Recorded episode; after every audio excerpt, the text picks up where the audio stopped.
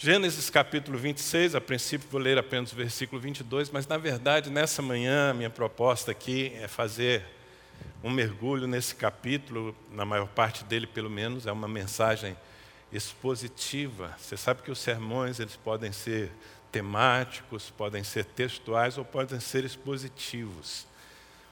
A palavra expositiva é aquela em que o pregador pega um texto bíblico e tenta descascar tudo, não é? ou pelo menos a maior parte, é, olhar com atenção para tudo que está escrito ali. É isso que nós vamos fazer nessa manhã, e eu conto com a sua dedicação, mas também com a unção do Espírito Santo sobre todos nós.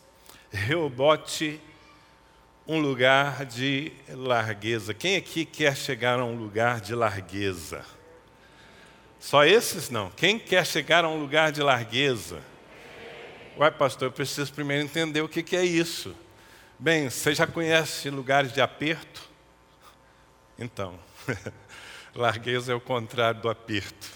Não é? é aquela condição de vida em que as coisas estão fluindo, em que você está prosperando em Deus, a sua família vai bem, as suas finanças são suficientes não apenas para suprir as suas necessidades, mas para abençoar os outros, o reino de Deus. Vou perguntar de novo: quem aqui quer chegar a um lugar de largueza? Ah, eu vi que aumentou aqui agora a freguesia, né? Pois é sobre isso que nós vamos falar nessa manhã e vamos começar lendo esse versículo de Gênesis capítulo 26, versículo 22. Está falando de Isaac, filho de Abraão. Partindo dali, cavou ainda, ainda outro poço e como por esse não contenderam, chamou-lhe Reobote. Diga Reobote. Diga Reobote. Chamou-lhe Reobote e disse: Agora nos deu lugar o Senhor e prosperaremos na terra. Agora nos deu lugar o Senhor e prosperaremos na terra, Reobote. Reobote, esse poço que foi cavado e e que sustentou algo que já vinha acontecendo na vida de Isaac, é um símbolo, é uma mensagem que está na Bíblia para nós. Aliás, tudo que está escrito é ensino, desde o primeiro versículo da Bíblia ao último. Tem sempre algo que pode ser aplicado às nossas vidas, tem sempre promessas que podem ser também absorvidas por nós. E quando nós fazemos a leitura debaixo da unção do Espírito Santo, então tudo fica muito real.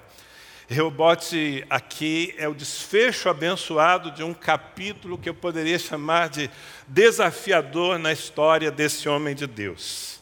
Reobote significa exatamente lugar espaçoso. Essa é a tradução do termo Reobote.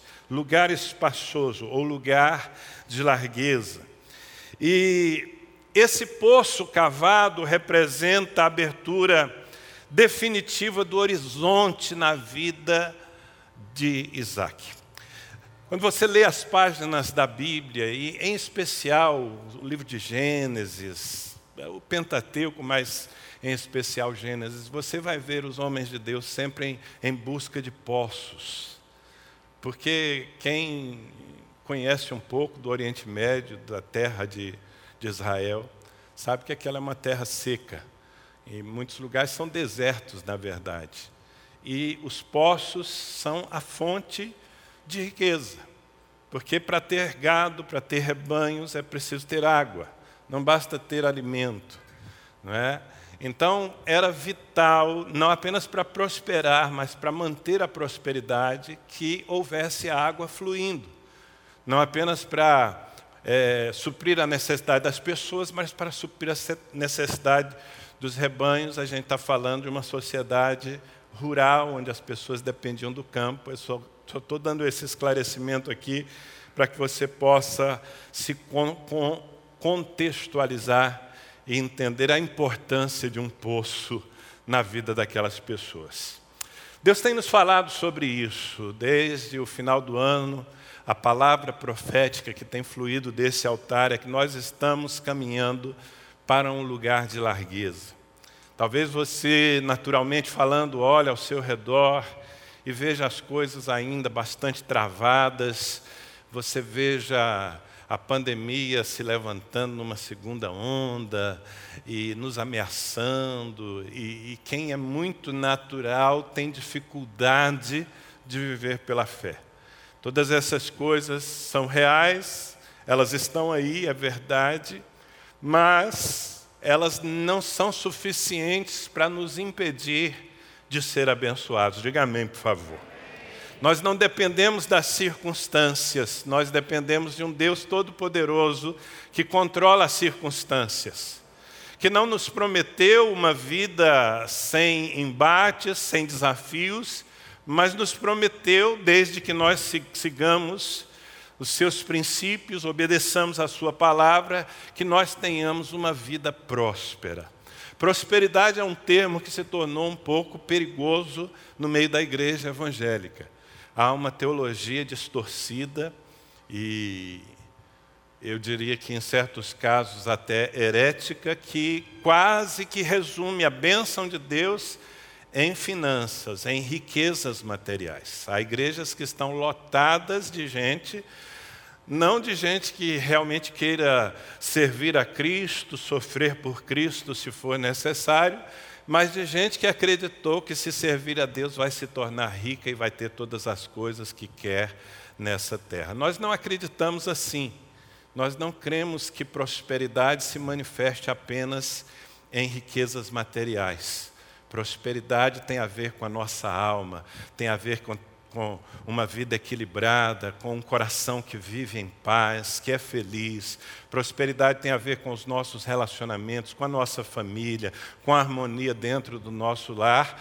E, claro, obviamente, prosperidade tem a ver também com as nossas coisas. Do começo ao fim da Bíblia, nós temos promessas de Deus em relação à bênção financeira sobre aqueles que são fiéis. Então, não é que nós, nós também não pregamos a teologia da miséria, não pregamos a teologia do viver mal, como se isso fosse por si só uma expressão de espiritualidade e humildade. Não. O nosso Deus é dono do ouro e da prata e ele tem prazer em ver os seus filhos avançarem em tudo o que fazem. Obviamente, tudo o que nós fazemos engloba muita coisa, inclusive o nosso ministério na casa de Deus. Eu espero que você já tenha ou esteja se preparando para um ministério na casa de Deus, porque esse é o propósito central. Deus quer usar você. Se Ele te dá uma boa casa, um bom carro, condições de, de abençoar, o propósito central é que você o sirva. E todas essas coisas são suporte e talvez um pouco também de prêmio para aquilo que você faz. Sim, porque Deus ele considera as nossas sementes e promete que quem semeia muito, colhe muito.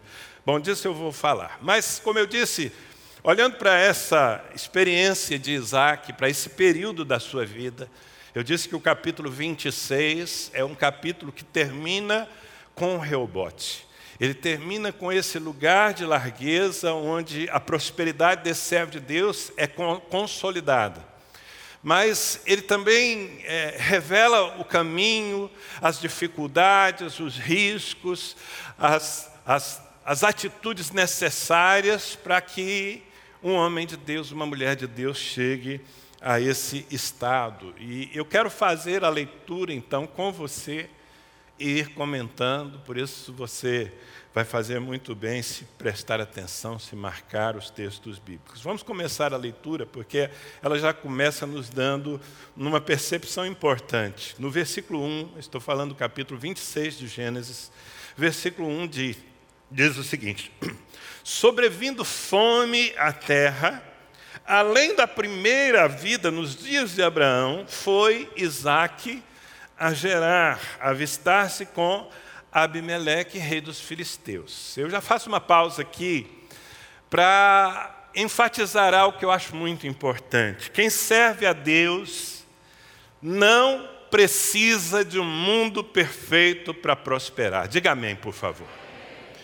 É, Bom, se eu lesse apenas o versículo 1 do capítulo 26 e fôssemos para casa, nós sairíamos daqui imaginando que essa seria uma história de penúria, de dificuldade. Porque estamos aqui é, sendo informados de que tudo o que vai acontecer, vai acontecer num tempo de crise, de fome. Não há nada que possa ser pior do que a fome.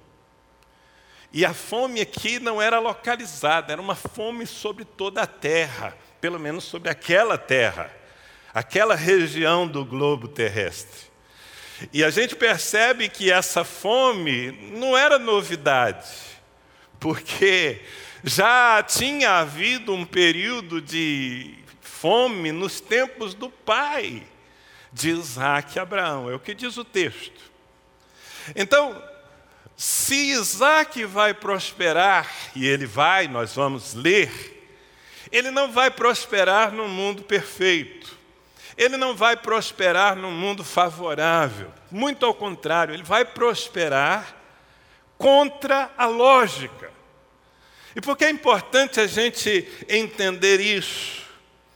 Porque o mundo em que nós vivemos continua sendo o mundo de Isaac. Sabe, as crises, os problemas é, são cíclicos, eles vêm e vão. Há períodos em que o mundo vai bem, de certa forma, e há períodos em que o mundo passa por grandes crises. Nós estamos vivendo um, um tempo de crise global. E que não terminou, e que parece que ainda vai durar por algum tempo, espero que não muito, mas vai durar. Mas o que eu quero anunciar para você aqui, em nome de Jesus, é que você não depende que o mundo esteja bem para estar bem. Você não depende que a economia do Brasil esteja de vento em polpa para que a sua economia esteja prosperando. Você não depende de que as pessoas à sua volta estejam tranquilas e em paz para viver em paz, porque a sua fonte não é o mundo, a sua fonte é o Senhor. E o Senhor não conhece limites, na verdade, Ele controla as circunstâncias e Ele, inclusive, desafia as circunstâncias. Amém? Eu, eu gosto de certas expressões na palavra de Deus. No Salmo 118, por exemplo, o salmista diz o seguinte, versículo 5: Em meio a tribulação, invoquei o Senhor e o Senhor me ouviu e me deu folga. Repita comigo: em meio à tribulação. Não é fora da tribulação, não é distante da tribulação, mas em meio à tribulação, em meio aos problemas, em meio às crises, Diz o salmista: Eu invoquei o Senhor, eu busquei a face de Deus. E qual foi o resultado disso? O Senhor me ouviu e me deu folga. Numa outra tradução diz: me deu largueza. Então ele está dizendo que num tempo de aperto eu tive largueza, assim será com você também. Por favor, creia de todo o seu coração na palavra. Isso é o que nos distingue daquelas pessoas que estão lá fora, à deriva, à mercê das circunstâncias. Nós servimos a um Deus e pela fé nós podemos acessar o poder desse Deus dentro das suas promessas. Portanto, volto a dizer: quem serve a Deus não precisa de um mundo perfeito para prosperar. Até porque o mundo perfeito nós não teremos agora, agorinha.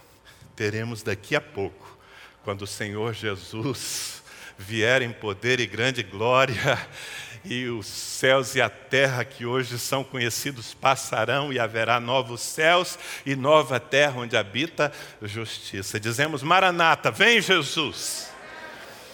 Mas enquanto isso não acontece, aqui estamos nesse mundo bagunçado, cheio de contrações. Jesus chamou o período que nós estamos vivendo de um tempo de dores dores de parto. Você sabe que antes de nascer alguém, as dores vêm, vão, vêm, vão. São as contrações. A natureza geme, diz a palavra, esperando a manifestação dos filhos de Deus, que é esse dia em que nós sejamos, seremos revestidos da vida eterna plenamente. Mas enquanto isso, crises. No meio das crises, em meio à tribulação os que invocam o Senhor prosperam. Diga amém, é para mim. Mas vamos continuar a leitura, versículo 2: Apareceu-lhe o Senhor e disse: Não desças ao Egito, fica na terra que eu te disser, habita nela, e serei contigo, e te abençoarei. Porque a ti e à tua descendência darei todas estas terras, e confirmarei o juramento que fiz a Abraão teu pai. Multiplicarei a tua descendência como as estrelas dos céus, e lhe darei todas estas terras. Na tua descendência serão abençoadas todas as nações da terra.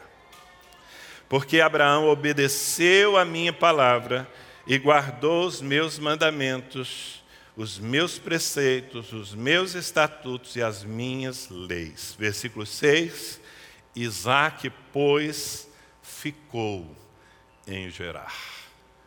Faço a segunda pausa aqui para dizer que Deus sempre terá uma palavra de direção para os seus filhos, mesmo no meio do caos.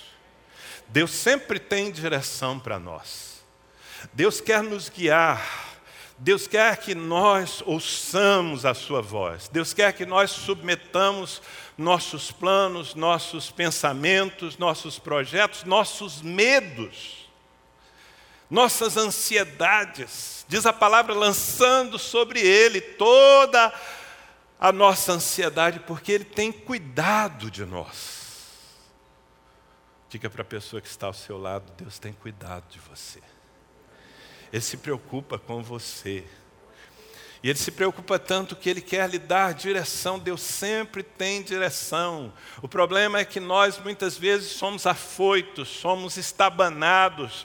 Nós, principalmente em tempos de dificuldade, nós queremos criar soluções. Nós queremos fazer alguma coisa de qualquer jeito. E ao confiar na nossa própria capacidade de discernimento, nós podemos errar e estragar um plano de Deus. O Senhor chega para Isaac, a voz do Senhor vem a Isaac. O Senhor lhe apareceu, ele deu uma palavra, a palavra específica para Isaac naquele momento é: não desças ao Egito. O Egito já era naquele momento e, e muito depois uma nação poderosa, uma nação rica, porém depravada, completamente avessa à crença no Deus de Israel, no Deus verdadeiro. Abraão, o pai de Isaac, no seu tempo, havia cometido o erro de descer ao Egito, também num tempo de crise, e do Egito ele trouxe uma escrava. E dessa escrava ele gerou um filho que não estava nos propósitos de Deus para Abraão. Então o Egito representava nesse contexto aqui um desvio. E Deus vem a Isaac e diz: Não desças ao Egito. Eu sei que isso é o mais lógico, eu sei que no Egito normalmente tem suprimento, mas habita na terra que eu te disser. Ouça a minha palavra, não se misture com o mundo, não use as armas que as pessoas naturais usam, porque não é isso que vai lhe fazer prosperar, é a obediência ao meu propósito.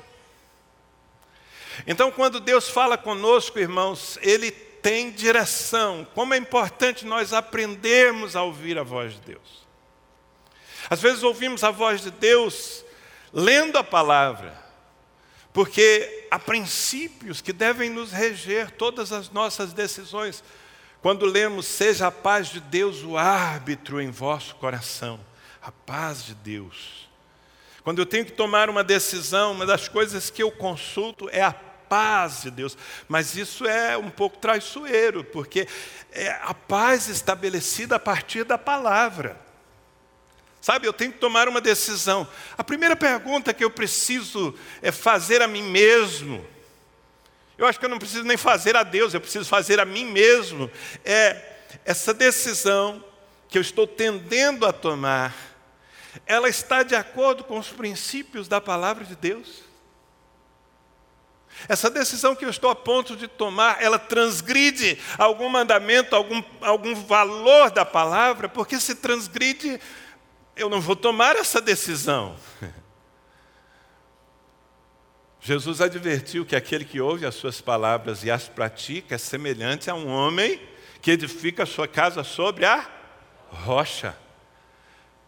Significa que essa casa estará ali livre, longe das adversidades? Não, Jesus disse: então vêm as tempestades, as ondas, os ventos, as chuvas, as tempestades, as tribulações, as crises, elas acometem a todos os mortais. Porém, esta casa permanece firme. Por quê? Porque ela está edificada sobre a palavra de Deus. Quando você decide pela palavra de Deus, você tem segurança.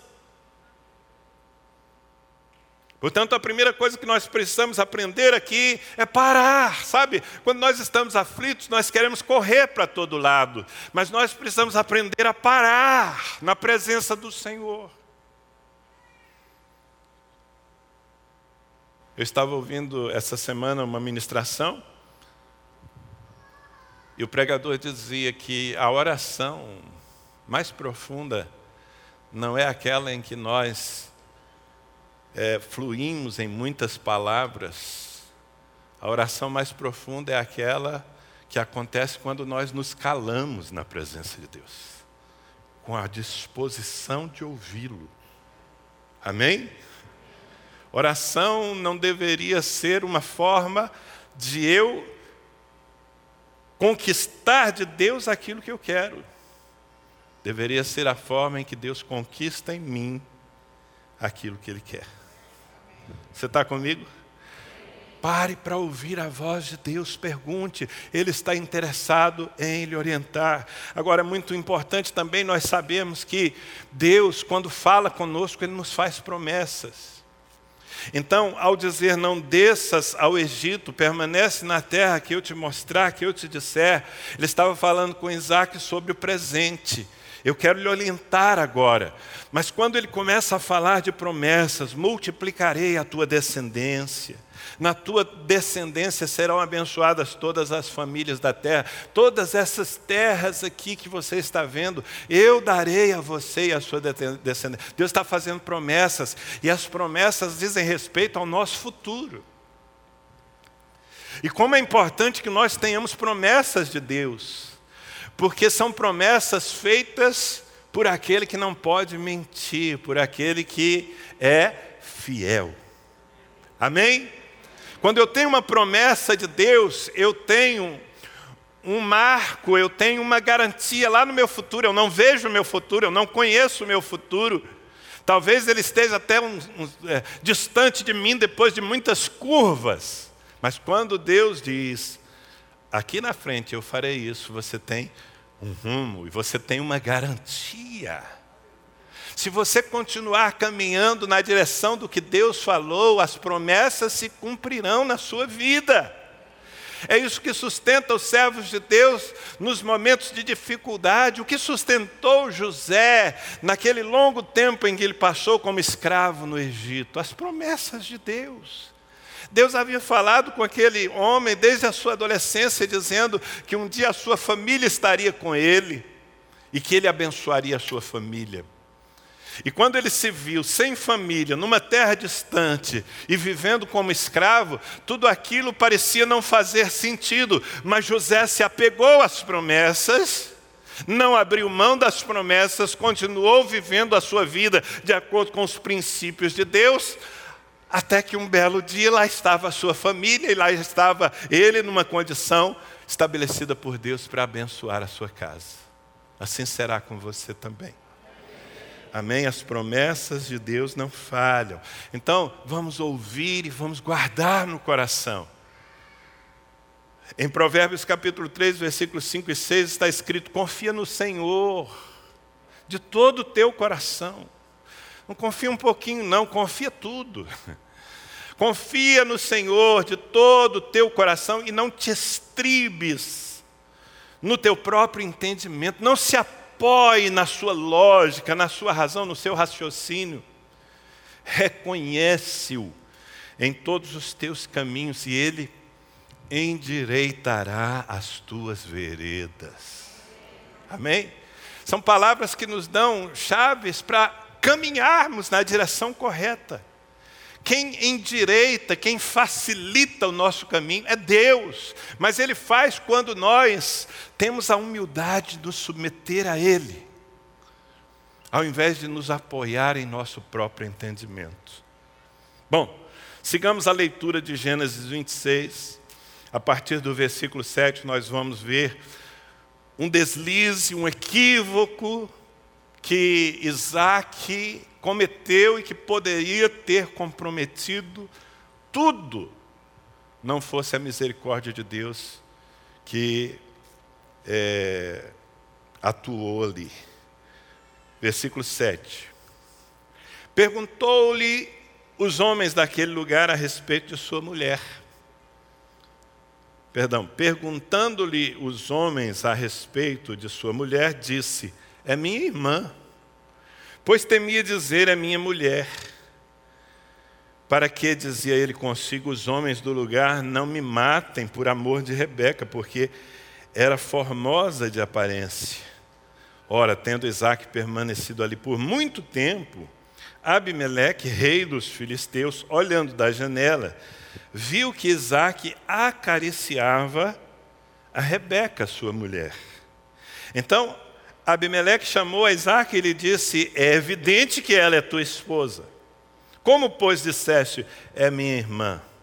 Respondeu-lhe Isaac, porque eu dizia, para que eu não morra por causa dela. Disse Abimeleque, que é isso que nos fizeste? Facilmente algum do povo teria abusado de tua mulher e tu atraído sobre nós grave delito. E deu esta ordem a todo o povo: qualquer que tocar a este homem ou a sua mulher, certamente morrerá. Façamos a pausa aqui e eu quero tirar uma lição. Porque muitas vezes, e principalmente em tempos como esses que estamos vivendo agora, nós temos um instinto de preservação muito aguçado. O medo pode nos levar a criar certos mecanismos de proteção que, na verdade, não nos protegem, nos expõem. O que aconteceu aqui, na verdade, é uma repetição, porque acontecera também com Abraão num certo momento. Isaac ele tem uma esposa linda, então ele tem o mesmo problema que eu. Eu entendo Isaac. Eu entendo esse homem. Não é fácil você desfilar com uma mulher linda ao seu lado. Mas ele teve um raciocínio equivocado, não é o raciocínio de um homem de Deus. Ele pensou: por causa da minha mulher, eu estou correndo risco nessa terra. Eu preciso livrar a minha pele. Querido, por favor, nesse tempo há muita gente entregando preciosidades em nome de livrar a sua própria pele. Esse, esse sentimento de de autoproteção e que expõe coisas mais preciosas do que nós mesmos. Sabe qual é a lição que eu quero tirar daqui e colocar no seu coração? Cuidado para não trocar a sua família pela sua sobrevivência. Cuidado para não trocar a sua família pela sua sobrevivência. Tal, talvez alguém de pronto diga: não, pastor, o que é isso? Ninguém faz assim muito menos nós, os crentes. Você está enganado se pensa assim. Eu tenho visto muitas pessoas trocando a sua família pela sua sobrevivência. Sabe, isso não acontece literalmente. Isso acontece normalmente de uma maneira sutil é o homem que trabalha tanto, trabalha tanto, trabalha tanto, e ele, ele acha que trabalhar tanto para ter dinheiro e conforto, e que isso é o melhor bem que ele pode fazer à sua casa. Eu sei que é necessário trabalhar muito. Aliás, Isaac é um bom exemplo de homem trabalhador. Mas, amados, nada, absolutamente nada, pode nos tirar do nosso papel Sabe, há casamentos que estão acabando, que estão ruindo por falta de investimento, porque um homem ou uma mulher estão tão preocupados com a sua sobrevivência, ou com a sua prosperidade, ou com a sua riqueza, que estão esquecendo um a outro. Eu quero dizer para você que casamento, e nessa semana eu completei com a minha amada 33 anos de casados. Parabéns para nós, né? Glória a Deus por isso. Nós vivemos bem, não, não sem lutas, não somos a família perfeita, não somos o casal perfeito, nos arranhamos de vez em quando. Aliás, se você notar que a minha esposa está com o olho roxo, e ela está, eu não tenho nada a ver com isso, ok? Na verdade, eu a socorri, ela tomou uma queda de bicicleta, porque ela é jovem sempre, então ela né, se aventura por aí. Nessa semana nós tivemos que passar sete horas no hospital porque ela tomou uma queda e bateu a cabeça.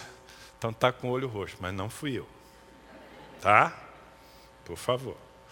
Mas nós vivemos bem, nós somos felizes, nossa casa é estável. Eu só posso dar esse testemunho depois de 33 anos, porque desde o princípio nós entendemos que para ter uma casa estável é preciso investir na casa, na família, como a prioridade das prioridades.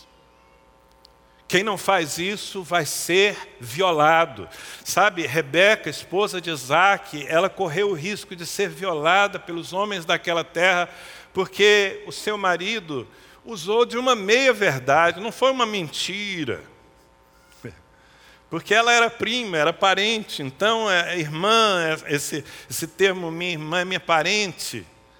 E ele para não correr riscos, ele disse: Olha, minha irmã, não era uma mentira inteira, mas eu costumo dizer que uma meia-verdade é sim uma mentira inteira. Toda vez que a gente fala algo com o intuito de enganar as pessoas, estamos mentindo.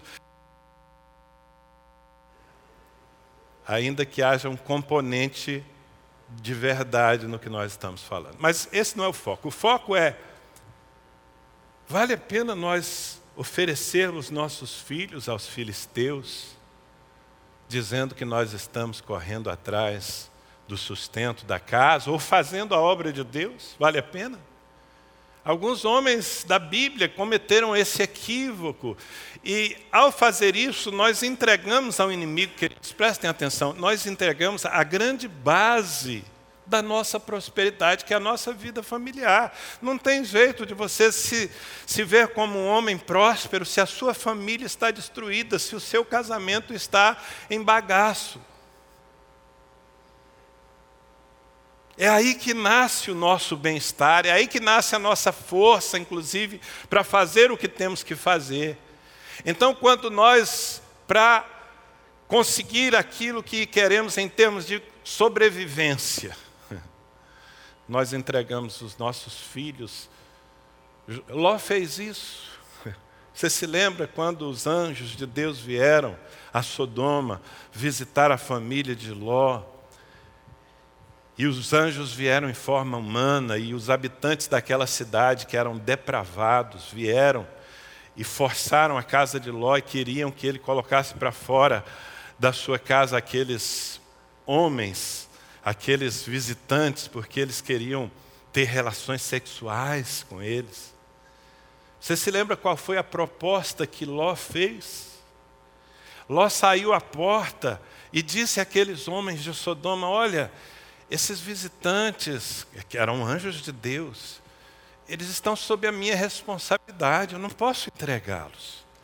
Mas tem as minhas filhas, eu posso entregar as minhas filhas a vocês. Na mentalidade desse, desse servo de Deus, mas com a mente um pouco confusa, anjos são mais sagrados do que filhas. Eu quero dizer que não há nada mais sagrado que a sua esposa, seu marido e os seus filhos. Se não fosse uma intervenção misericordiosa de Deus, que cegou aqueles homens que ali estavam, aquelas meninas seriam abusadas seriam violentadas à porta da sua casa por um pai que para preservar anjos estava expondo os filhos, as filhas. E na verdade as expôs de tal maneira, não ali porque Deus impediu, mas a mentalidade de Sodoma conseguiu capturar o coração daquelas mulheres. Porque depois para ter descendência, depois de Sodoma destruída, quem conhece a história sabe que elas embebedaram seu pai, se deitaram com ele, para numa relação incestuosa gerar descendências malditas. Sodoma entrou, porque Ló tinha essa mentalidade. Davi, que é um homem tremendo, modelo em praticamente tudo o que temos, foi um fracassado em relação à sua família seu casamento e seus filhos. Davi teve nos filhos, em alguns dos filhos, a pior oposição. Mas tudo isso por quê? Porque ele foi fazer tantas coisas e deixou de fazer o principal: guardar a sua casa, proteger o seu casamento, proteger. Então, queridos, olha, eu sou tentado a ficar apenas nisso aqui. Mas eu quero te dar esse recado: não faça o que Isaac fez, não faça o que Ló fez, não faça o que Davi fez. Ou seja, em busca das suas conquistas e da sua preservação, expondo a sua casa aos inimigos que podem violá-la, maculá-la e que podem destruir muita coisa ali. Porque se a sua casa for destruída, a sua prosperidade foi comprometida que adianta você ser um homem rico? O que adianta você ser um líder de células que está multiplicando as suas células e que tem N discípulos, mas o seu casamento é fracassado, a sua mulher está infeliz, o seu marido se sente rejeitado porque não há investimento? Bom, sigamos a leitura. Você está aprendendo nessa manhã aqui? Vamos seguir a partir, vamos ler o versículo é, 12. Aliás, antes de ler o versículo 12, Deixa eu ler um texto que de vez em quando eu cito aqui, mas que eu quero lembrar a sua memória, quero trazer a sua memória. 1 Timóteo capítulo 5, versículo 8. Diz assim: Ora, se alguém não tem cuidado dos seus, especialmente dos da sua própria casa, tem negado a fé. E é pior do que o descrente. Um crente é reconhecido a partir do investimento que ele faz nos da sua casa. Deu para entender isso aí? Sim ou não? Sabe, não adianta você ficar olhando para as famílias organizadas, olhar para a minha família, para o meu casamento, para os meus filhos, e falando que lindo. Não, você precisa investir para que o seu também seja. E aquele que não faz isso, diz aqui Paulo a Timóteo, é pior do que o descrente, está negando a sua fé. Não cuidar da família como prioridade é negar a fé. Bom, sigamos a leitura de Gênesis 26, versículo 12, porque é, Deus interveio ali e, e Deus é, manifestou misericórdia. Acho muito interessante que no caso de Isaac, Abimeleque, o rei dos filisteus, e só para sua informação, sempre quando você lê Abimeleque, você vai encontrar Abimeleque aqui, ali, lá. Fala, esse homem não morre nunca. Não, é que Abimeleque é um termo que, que designa o rei dos filisteus, assim como Faraó também é um termo. Ou seja, há muitos Abimeleques, há muitos faraós. Tá bom? Mas eu acho interessante que como é que ele descobriu e temeu o fato de Rebeca ser esposa de Isaac, ele viu Isaac acariciando a sua esposa. Não devia ser, ter visto, né? porque essas coisas a gente faz com as portas fechadas. Mas tem uma mensagem aqui também.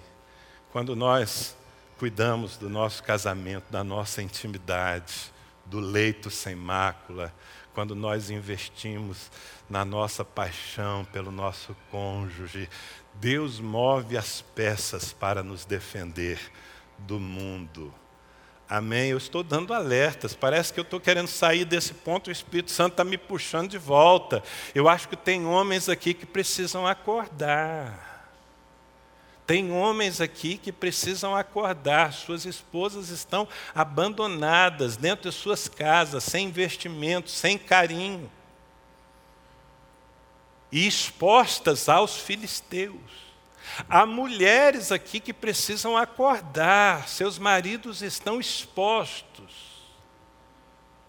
Bom, Já dei o recado, deixa eu passar para o versículo 12. Semeou Isaac naquela terra, e no mesmo ano recolheu cento por um. Diga aleluia, irmão.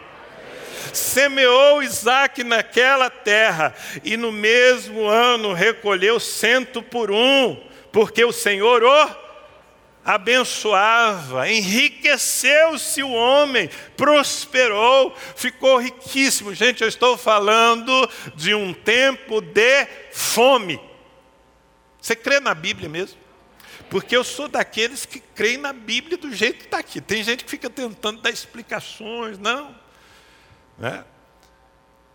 Isso aqui foi um vento que soprou e aí o mar se abriu porque o vento soprou e porque é um fenômeno. Eu creio em tudo que está escrito na Bíblia. Você crê que, que um peixe grande engoliu Jonas, ele ficou três dias no ventre desse peixe e ainda sobreviveu? Você crê nisso mesmo? Sério? Gente, se a Bíblia dissesse que Jonas, tinha engolido uma baleia, eu acreditava. Está na Bíblia, está na Bíblia, é verdade. E aqui está dizendo que um homem, numa, em que terra, né? É, é muito importante, semeou Isaac naquela terra. Que terra? O Egito? Não. A terra onde Deus o mandou permanecer. Terra de Gerar. Gerar significa alojamento. Alojamento é um lugar periódico, a gente não vive num alojamento. É? Alojamento é por um tempo. Ele estava em Gerar, não permaneceria ali para sempre, mas ali Deus queria estabelecer as bases da sua prosperidade. Agora, veja bem, há uma, há uma, uma soma que possibilita o milagre. Diz aqui: semeou Isaac o Senhor o abençoou e ele recolheu cem vezes mais. Então, vamos entender essa equação, que mesmo eu que sou muito fraco de matemática, consigo entender. O milagre, a multiplicação ilógica, sobrenatural, a prosperidade que não pode ser explicada por A mais B, ela é resultado de duas coisas semeadura e bênção. Diga semeadura e bênção.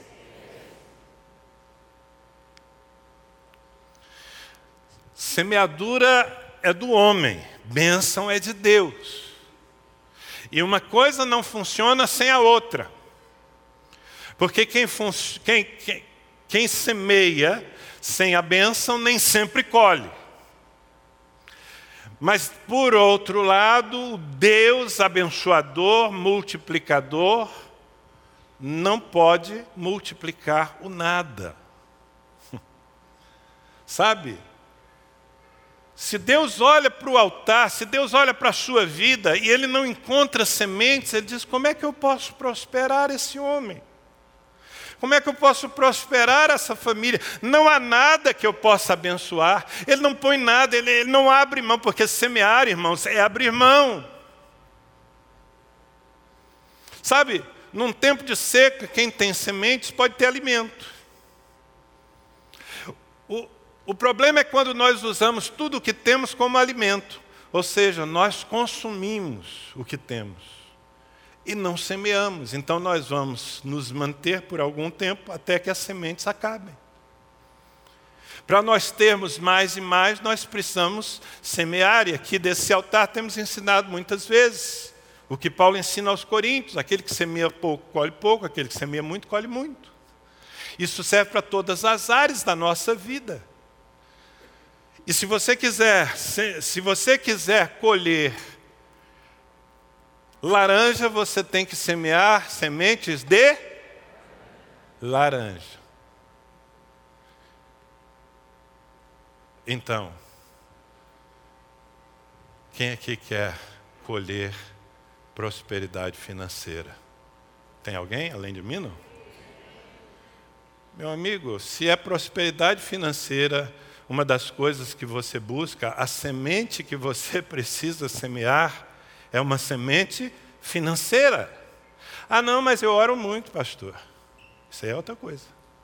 Faz bem em orar. Mas sem sementes não há multiplicação. Sabe? A bênção cai no vazio. Se você quer colher, e eu também quero colher um casamento abençoado, aí a semeadura é outra. Se bem que o din-din também ajuda, né, meu amor? Mas aí não adianta você encher os seus filhos de presentes.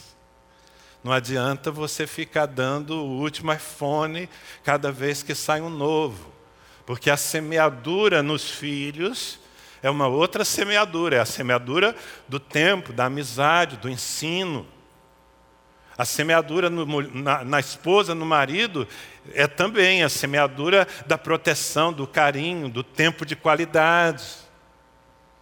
Um dinheirinho também para ir no salão de beleza, melhorar a aparência, ajuda. É semeadura. Quer colher? Sabe, ou você aprende isso, ou você vai ficar patinando, aplaudindo quem está prosperando. Isaac prosperou porque semeou e porque Deus abençoou a sua semente. A lição aqui é: a semeadura é a única forma de prosperar em Deus. Alô? É. Eu.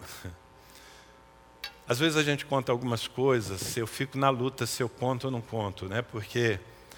É, na verdade, o que interessa mais é qual é a minha intenção, mas às vezes pessoas entendem mal. Às vezes eu conto testemunhos meus, o propósito não é aparecer, o propósito é dar uma referência, falar, gente, funciona. Sabe, eu, eu no, ano, no ano passado, todo ano eu faço isso, né? eu tenho uma parte do meu sustento que, aliás, o meu sustento vem da igreja. Eu sou sustentado para servir a Deus aqui, como boa parte, né, ou a maior parte dos pastores. E eu tenho uma segunda fonte, que é uma empresa, uma microempresa, que me dá o, o plus, o mais, né? Mas não, não é nada muito grande. Mas no início do ano eu pedi para a tesouraria da igreja que paga o meu salário. Não se chama salário, pastor não recebe salário, pastor não está debaixo de CLT, não tem proteção de. Porque pastor é sacerdote, o termo é prebenda. O pastor ele é sustentado para fazer a obra de Deus. Ele não é remunerado, ele não é pago pelo que ele faz. Ele é abençoado para fazer o que ele faz. Dá para entender isso? Então eu cheguei aqui na tesouraria da igreja, eu falei, olha, para não fazer um, um, caminho, né? Vocês me, me, me dão a, o meu sustento aqui, aí eu tiro as minhas ofertas e devolvo. Então eu já autorizei. Falei assim, ó, tira tanto por cento para oferta para isso, tanto para isso, tanto para isso, tanto para isso. Já tira na fonte, já desconta na fonte. Meu dízimo, minhas ofertas e fiz isso. E durante o ano dei muitas ofertas além daquelas que eu já tinha e que eu não estava nem percebendo que eu já tinha ofertado. Aí, no final do ano agora, veio o relatório, né? A pessoa da tesouraria falou: Olha, Danilo, aqui está o relatório das ofertas e dos dízimos e tal que você deu. E eu percebi que eu havia dado, além dos meus dízimos, mais ofertas do que os meus dízimos. Então, se você está achando que é muito entregar no altar de Deus 10% da sua renda, eu entreguei mais de 20%. Não me faltou nada, muito pelo contrário, como sempre Deus me fez prosperar e eu estou fazendo conquistas que eu nunca sonhei. Eu estou contando um pouco sobre a minha vida porque é assim que funciona. Se você tem disposição de andar comigo, com a palavra, você também vai viver os milagres de Deus. Agora, se você não tem, paciência. Sem semente, Deus não tem o que fazer. Está aí ou quer ir embora já? Deixa eu seguir na, na leitura aqui, porque o tempo já acabou e o texto não acabou. Vou correr. Versículo 14. Possuía ovelhas e bois e grande número de servos, de maneira que os filisteus lhe tinham inveja. E por isso lhe entulharam todos os poços que os servos de seu pai haviam cavado nos dias de Abraão, enchendo-os de terra. Disse Abimeleque a Isaac: Aparta-te de nós, porque já és mais poderoso do que nós. Então Isaac saiu dali e se acampou no vale de Gerar, onde habitou. E tornou Isaac a abrir os poços que se cavaram nos dias de Abraão, seu pai, porque os filisteus os haviam entulhado depois da morte de Abraão. E lhes deu os mesmos nomes que já seu pai lhes havia posto. Cavaram os servos de Isaac no vale e acharam um poço de água nascente. Mas os pastores de Gerar contenderam com os pastores de Isaac, dizendo: Essa água é nossa. Por isso chamou o poço Ezeque, que significa contenda, porque contenderam com ele. Então cavaram outro poço, e também por causa desse contenderam. Por isso recebeu o nome de Sitna, que significa briga. Presta atenção. Então, só fazendo uma pausa aqui, colocando bem rápido, uma verdade que você já tem que se preparar para ela. Não se chega a um lugar de largueza sem enfrentar resistências. Se você quer prosperar em qualquer área da sua vida, ou melhor ainda, em todas as áreas da sua vida, porque esse é o propósito de Deus, prepare-se para a inveja dos homens e prepare-se para as resistências do inferno. Tudo bem para você? Ou prefere viver na miséria e ninguém te, te oprime? A miséria já basta, né? Sabe, queridos, prosperar é sair da mediocridade. E quando a gente sai da mediocridade, a gente se expõe. Nós vivemos num mundo onde o sucesso do outro é tido como ameaça ao meu sucesso. O mundo é assim. E nós precisamos estar dispostos a enfrentar isso. Se eu fosse um pastor medíocre, se eu tivesse me acomodado a ser pastor de uma pequena igreja e não conquistar novos territórios, novos territórios, novos territórios em Deus, eu posso garantir para você que eu não teria grande parte dos problemas, oposições e inclusive ódio que eu enfrento. Mas como eu estou avançando no plano de Deus, aí estão os meus inimigos. E quando nós encontramos os nossos inimigos, nós precisamos entender que a guerra não é nossa, a guerra é do Senhor. Amém?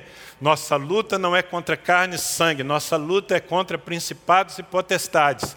Você não pode entrar num confronto natural, carnal, porque aí você vai usar as armas do mundo e Deus não vai poder lhe abençoar. Eu acho interessante porque, embora Isaac estivesse cavando, eh, desentulhando os poços que o seu pai havia aberto, era dele. Mas os habitantes daquela terra vieram e contenderam e brigaram, e ele não briga. Ele trabalha, não colhe, porque desentulhar um poço no deserto não deve ser fácil, mas depois de desentulhado vêm os inimigos e ele não briga no sentido natural. Quando uma porta se fecha, ele busca outra. É assim que anda o homem de Deus. Ele não se prende, ele não gasta a sua energia naquilo que só vai tirar o fôlego que ele precisa. Então ele persevera, e aí vem o principal. Versículo 22, que é o versículo que nós lemos no começo. Partindo dali, quer dizer, depois de Site na contenda, depois de Ezeque briga, ele parte dali, cava um outro poço. Não deu certo algo que você fez, amado, mas você tem você tem promessas de Deus, continue, sabe? Não, não, não, busque outro rumo, não. Continue fazendo o que Deus lhe mandou fazer. Continue na terra que Deus lhe mandou ficar. Cavou ainda outro poço, e como por esse não contenderam, chamou-lhe Reobote, largueza, e disse: Porque agora nos deu o Senhor lugar e prosperaremos na terra aqui ele conquistou. Mas ele não, ele não já tinha é, prosperado lá atrás, ele já não tinha enriquecido lá atrás, Deus já não tinha multiplicado as suas sementes lá atrás, sim, mas agora ele precisa de um lugar espaçoso, porque sabe, ganhar não significa ter, casar não significa ser feliz. Nós precisamos conquistar algo e nós precisamos encontrar um ambiente onde aquilo que foi conquistado possa ser consolidado, ter espaço para continuar. Você está me entendendo? É aqui que esse homem enxerga o horizonte aberto. Ele diz: agora nós prosperaremos na terra. Deus nos deu um lugar de largueza. Nesse lugar o inimigo não consegue nos atormentar. Deus vai te levar a esse lugar. Amém? Desde que você persevere, desde que você semeie, desde que você faça a guerra certa. E o texto termina, eu leio aqui os últimos versículos, porque peço perdão, né, passei do, do, do horário. Dali subiu para Berseba. Berseba significa lugar dos sete juramentos. Na mesma noite lhe apareceu o Senhor e disse: Eu sou o Deus de Abraão, teu pai. Não temas, porque eu sou contigo. Abençoar-te-ei e multiplicarei a tua descendência por amor de Abraão, meu servo. Então preste atenção: levantou ali um altar. E tendo invocado o nome do Senhor, armou a sua tenda, e os servos de Isaac abriram ali um poço. Agora ele já tem a prosperidade consolidada mas há uma última mensagem que eu preciso escrever no seu coração. Preste atenção. Semeadura e perseverança produzem prosperidade, mas só o altar a consolida. Diga comigo: semeadura e perseverança produzem a prosperidade, mas só o altar a consolida.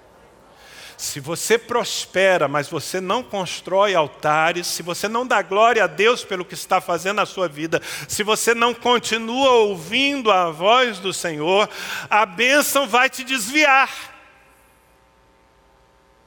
Quantos eu vi chegando aqui com o casamento lascado, quebrado, destruído, aí Deus opera, Deus restaura, Deus edifica, Deus abençoa e tchau. Já não estão mais e novamente estão expostos à destruição. Porque depois de conquistarem aquilo que queriam, não construíram altares. Pararam, deixaram de depender da voz de Deus, porque quando a gente está na fome, a voz de Deus é muito importante, mas quando a gente está na bênção, nem sempre valorizamos a voz de Deus. Eu gosto muito de ler aqui que quando Sabe, Isaac está na crista da onda, apareceu-lhe o Senhor. Ele ainda estava disposto a buscar a Deus e a ouvir a voz de Deus e a construir altares. Amém, queridos? Nunca se aparte do altar. É isso que vai manter a sua vida próspera até o último dia. Fique em pé, por favor, eu quero orar por você, pela sua pelo seu caminho. Você viu que é um caminho, né? As coisas não acontecem assim de uma só vez. As coisas não acontecem num mundo colorido. É no meio da fome, é no meio da pandemia, é no meio do monte de ameaças que os homens e mulheres de Deus caminham para Reobote. Ah, que Reobote venha sobre você ainda em 2021, que você encontre esse lugar de largueza. Levante as suas mãos aos céus. Coloque a sua vida diante do Senhor. Eu gostaria de incentivar você agora a orar, dizendo que prosperidade você busca. O que você quer para esse ano? Seja claro com Deus. Em um minuto aí, diga para Deus, Senhor, eu quero prosperar na minha família, no meu casamento na harmonia, na conversão dos meus filhos, o meu negócio, o meu trabalho, a minha carreira, os meus estudos. Põe diante de Deus o que você quer e pergunta para Ele qual é a terra em que você deve habitar. Como eu devo chegar lá, Senhor? Ai, deixa Deus fazer isso.